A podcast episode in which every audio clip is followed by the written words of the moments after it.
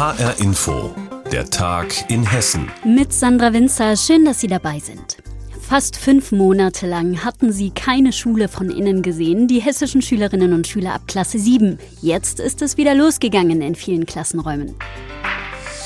In Städten und Landkreisen, in denen die Inzidenz zwischen 100 und 165 liegt, gilt jetzt Wechselunterricht auch für die Klassen 7 bis 11. Zum Beispiel im Kreis Darmstadt-Dieburg, im Hochtaunus und im Main-Taunus-Kreis. Das Schuldorf Bergstraße, eine kooperative Gesamtschule in Seeheim-Jugendheim, hat sich auf den Wechselunterricht intensiv vorbereitet. Mit gemischten Gefühlen bei Lehrkräften und SchülerInnen, wie HR-Inforeporterin Petra Demand erfahren hat. Die Gebäude 8 und 9 sind mit bunt bemalten Motivationsbettlaken für die Abiturienten Studenten behängt. Vor den Treppenstufen stehen am Montag noch vereinzelt ein paar Jugendliche. Ansonsten wirkt das weitläufige Schulgelände mit den hohen Kiefern am Rande der Bergstraße wie ausgestorben. Während die letzten Abiturprüfungen noch liefen, hat die Schulleitung schon am nächsten Projekt gearbeitet.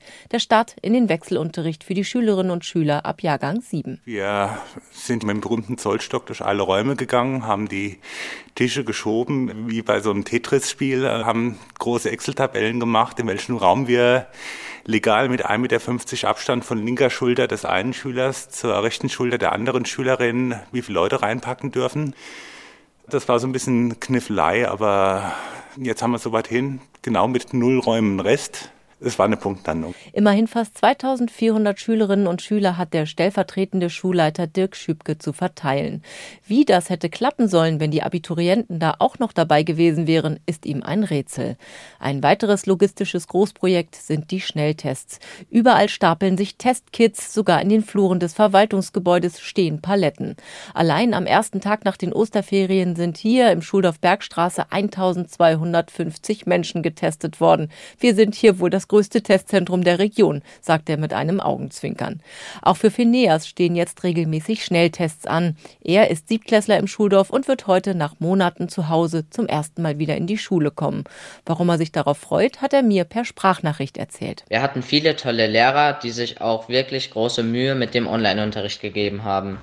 Trotzdem ist es was anderes, wenn man richtigen Unterricht hat und man versteht vieles besser, als wenn man es nur online erklärt bekommt. Kaya, ebenfalls Siebtklässlerin, ist eine derjenigen, die mit dem Online-Unterricht prima zurechtgekommen ist. Länger schlafen, weniger Wegstrecke, das hatte schon was für sich. Ich bin auch erleichtert, dass es nur das Wechselmodell ist, weil ich Angst habe, dass es auf einmal zu viel wird, dass wir ähm, sofort wieder alles nachholen müssen, viele Arbeiten schreiben, aber jetzt mit dem Wechselmodell bin ich eigentlich zufrieden erstmal.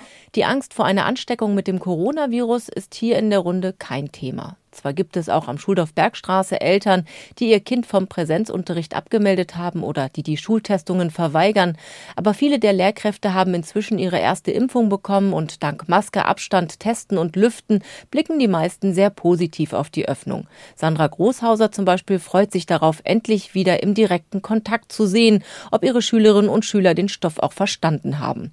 Sie unterrichtet Englisch und Französisch ab nächster Woche für alle im wöchentlichen Wechsel. Eine Gruppe, die zu Hause ist, bekommt einen Arbeitsauftrag, der in etwa das ist, was, was wir auch im Unterricht arbeiten. Oftmals ist die Gruppe in Präsenz dann, die das Gleiche macht, ist dann noch ein Ticken schneller, aber das macht nichts, das gleicht sich meistens aus. Und in der Woche drauf ist die erste Stunde, wenn man sich wieder sieht, werden dann die Ergebnisse gesichert, wird gesprochen. Und das geht im direkten Kontakt einfach viel besser, auch wenn es jede Menge Organisationsaufwand mit sich bringt. Aber was muss, das muss, sagt auch Schulleiterin Christina Martini-Appel. Besser als nur Distanzunterricht ist das auf alle Fälle. Schule ohne Schülerinnen und Schüler ist schon eine ganz merkwürdige Angelegenheit. Wenn ich aus dem Fenster schaue und sehe die Kinder und Jugendlichen, dann hüpft mein Herz. Ich freue mich drauf, dass der Schulhof belebter ist. Und dann muss man schauen, was die Monate angerichtet haben, sag ich mal so. Wie eine zweite Einschulung. In vielen Kreisen Hessens ist der Wechselunterricht losgegangen wieder für die Klassen 7 bis 11. Petra Demand hat eine Schule in Seeheim-Jugendheim besucht. Hat Kanzleramtsminister Helge Braun 2007 bei seiner Medizindoktorarbeit an der Uni Gießen nicht korrekt gearbeitet. Das wird gerade an der Uni geprüft. Eine Einzelperson soll Vorwürfe an die Uni herangetragen haben. Meine Kollegin Marion Kucheni hat mit unserer Gießen-Reporterin Eva Rösler über den Fall gesprochen. Was wird Helge Braun denn konkret vorgeworfen? Ja, um es einfach auszudrücken, er soll bei seiner Dissertation auf Inhalte und vor allem auf Schriften zurückgegriffen haben, die er gemeinsam mit anderen veröffentlicht hat hat. Das heißt, damit hätte er quasi bei einer Publikation abgeschrieben, an der er aber nur Co-Autor gewesen ist. Das Thema seiner Doktorarbeit war übrigens Einfluss intraoperativer Tachykardien auf die postoperative Prognose, kurz wie beeinflusst Herzrasen während einer Operation, die Heilungsprognose nach der OP. Braun hat diese Doktorarbeit vor 14 Jahren geschrieben, das ist jetzt schon eine Weile her. Wie ist denn die ganze Geschichte jetzt ins Rollen gekommen? Ja, die Uni hat in ihrem Statement bestätigt, Ende Januar hat sie von einer Person einen Hinweis auf mögliche Fehler bei Brauns Doktorarbeit bekommen. Und darauf muss die Uni reagieren und deshalb ist das Prüfungsverfahren jetzt auch ein ganz normaler Vorgang. So hat es mir eine Pressesprecherin erklärt. Wobei der Vorgang auch schon nach einem sogenannten Vorermittlungsverfahren hätte eingestellt werden können. Nun wird das Verfahren aber seit April weitergeführt. Was sagt Braun selbst zu diesen Vorwürfen? Ja, in diesem ganzen Verfahren hat er bereits beim Vorermittlungsverfahren seine Stellungnahme dazu abgegeben und auf seinem Twitter-Account schreibt er auch so zusammengefasst, auch auf meine Bitte hin prüft die Uni nun, ob es da irgendwelche Fehler gab. Also er will da möglichst viel Transparenz in die Sachen bringen. Und wir dürfen auch nicht vergessen, Ende September ist Bundestagswahl und Braun möchte wahrscheinlich wieder in den Bundestag gewählt werden. Und deshalb wäre so eine Doktorarbeit, Anschuldigung zu Beginn des Wahljahres natürlich eine gut platzierte Möglichkeit, das zu verhindern werden. Das Prüfungsverfahren bei Helge Braun müsste bis Ende Mai abgeschlossen sein. So steht es auf jeden Fall in der Satzung zur Überprüfung von Doktorarbeiten. Die Uni Gießen prüft die Doktorarbeit von Kanzleramtsminister Helge Braun. Meine Kolleginnen Eva Rösler und Marion Kucheni waren das im Gespräch. Vielen Dank. Die Corona-Pandemie hat vieles durcheinandergebracht. Bei etlichen Menschen und Betrieben sitzt in der Krise das Geld knapp. Einige wissen kaum noch, wie sie ihre Mieten zahlen sollen. Und eine Immobilie zu kaufen, kommt für sie in der jetzigen Situation erst recht nicht in Frage. Und trotzdem scheint der Immobilienmarkt in Hessen keine Corona-Krise zu kennen. Details dazu fasst HR-Inforeporterin Ursula Mayer zusammen. 800.000 Euro plus Nebenkosten, also annähernd eine Million. So viel müssen Menschen in Frankfurt mittlerweile im Schnitt Schnitt für eine Neubauwohnung mit vier Zimmern zahlen, berichtet Frank Alexander, Pressesprecher des Immobilienverbandes IVD Mitte. Generell hält er gerade die Städte im Rhein-Main-Gebiet für ein teures Pflaster. Die Preise für Immobilien steigen hier trotz Krise immer weiter, allein innerhalb der letzten zwölf Monate um bis zu fünf Prozent. Denn es gibt immer noch viele Interessenten. Wenn vor Corona auf ein Haus, sagen wir mal, 40 Nachfragen kamen vorher und jetzt kommen durch Corona dann halt vielleicht nur noch 30 Anfragen. Es ist für ein Haus immer noch genug, weil vielleicht 10 gesagt haben, oh, wir haben jetzt Kurzarbeit, wir machen mal kurz langsam. Aber viele Investoren, Großverdiener oder Erben, die könnten sich die teuren Immobilien trotz Corona eben doch noch leisten und würden darin oft eine gute Geldanlage sehen, berichtet Pressesprecher Alexander. Und auch der neue Trend hin zum Homeoffice wirke sich aus. Wenn man lange zu Hause ist, gezwungenermaßen zu Hause bleibt, macht man sich Gedanken, man will, dass sie sich schön einrichten. Als Mieter habe ich nicht diese Möglichkeit, mich einzurichten, weil ich doch vielleicht gewisse Begrenzungen habe, auch von der Gestaltung her, sei es Bodenbelag, sei es Gartengestaltung, sei es Raumaufteilungen. Um da freier entscheiden zu können, legen sich laut Immobilienverband IVD Mitte auch viele eine eigene Immobilie zu. Manche in Städten, andere etwas weiter weg auf dem Land. Dort ist die Lage entspannter, auch generell in Nordhessen. Nicht nur die Preise für Immobilien steigen vielerorts in Hessen, sondern auch die Mieten. In den letzten zwölf Monaten im Schnitt in Hessen um bis zu drei Prozent.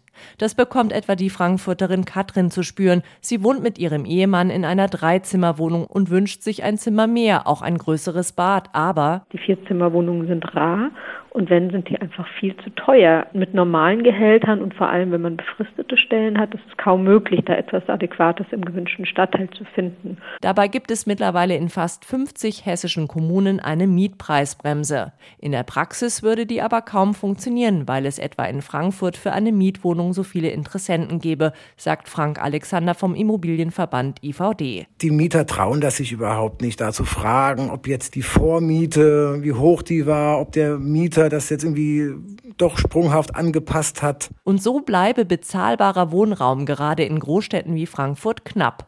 Auch das Berliner Marktforschungsinstitut Empirica beschäftigt sich mit dem Thema. Geschäftsführer Rainer Braun sieht dabei ein weiteres Problem. Denn es würden zwar aktuell auch viele neue Immobilien gebaut, aber das sei fast doppelt so teuer wie noch vor 20 Jahren. Wir haben immer mehr Auflagen, Energie einsparen, Schallschutz, Brandschutz und so weiter. die verteuern eben das Bauen. Auf der anderen Seite gibt es vom Land Hessen Fördergelder. So viel Geld wie noch nie für den Bau von bezahlbaren Wohnungen, heißt es beim hessischen Wirtschaftsministerium. Mit Maßnahmen wie diesen wolle die Landesregierung erreichen, dass in Hessen jede und jeder Wohnraum zu einem angemessenen Preis finde. Klar ist allerdings auch, selbst damit dürfte sich die Lage auf dem Immobilienmarkt für viele auf absehbare Zeit nicht entspannen. Ursula Mayer über die Immobilienpreise bei uns in Hessen. Dankeschön. Und wir blicken nach Osthessen. Das Polizeipräsidium dort feiert nämlich runden Geburtstag. Was es anlässlich dieses Jubiläums dort zu entdecken gibt, hat Osthessen-Reporter Michael Pörtner herausgefunden. Seit 20 Jahren sind die Ordnungshüter in den ehemaligen Kasernen im Münsterfeld in Fulda. Genauso lange ist Thilo Wehner bei der Polizei. Der 42-jährige Polizeihauptkommissar arbeitet in der Leitstelle. Bei uns in der Leitstelle gehen sämtliche Notrufe ein, ob das jetzt ein Verkehrsunfall oder ein Einbruchsalarm ist oder auch die Suche nach einem äh, ja, verschwundenen Haustier. Jeden Monat gehen dort rund 6000 Notrufe ein. Eine Schicht dauert immer zwölf Stunden. Danach braucht man erstmal eine Pause. Seine Berufswahl hat er nie bereut, sagt er. Trotzdem ärgert es ihn, wenn neuerdings manche Zeitgenossen den nötigen Respekt vor der Polizei vermissen lassen. Es ist natürlich schwierig. Die Kollegen vor Ort sind bei Wind und Wetter jeder polizeilichen Lage dann ausgesetzt und äh, versuchen zu helfen. Ja, das ist unser Beruf. Und wenn man natürlich da äh, angefeindet wird oder dann, wenn Gewalt im Spiel ist, ist es für die Kollegen schwierig. Über 1000 Mitarbeiterinnen und Mitarbeiter hat die Polizei Osthessen in den Landkreisen Fulda, Hersfeld-Rotenburg und im Vogelsbergkreis. Die große Geburtstagsfeier fällt wegen Corona aus. Trotzdem sollen Veranstaltungen stattfinden. Polizeisprecher Patrick Bug nennt als besonderes Highlight Führungen im Polizeipräsidium mit inszenierten Einsätzen. Wie läuft es nach dem Notruf ab? Es geht zum Tatort. Dann treffen wir dort den Täter an. Der wird verhaftet, wird mitgenommen zum, zum Präsidium.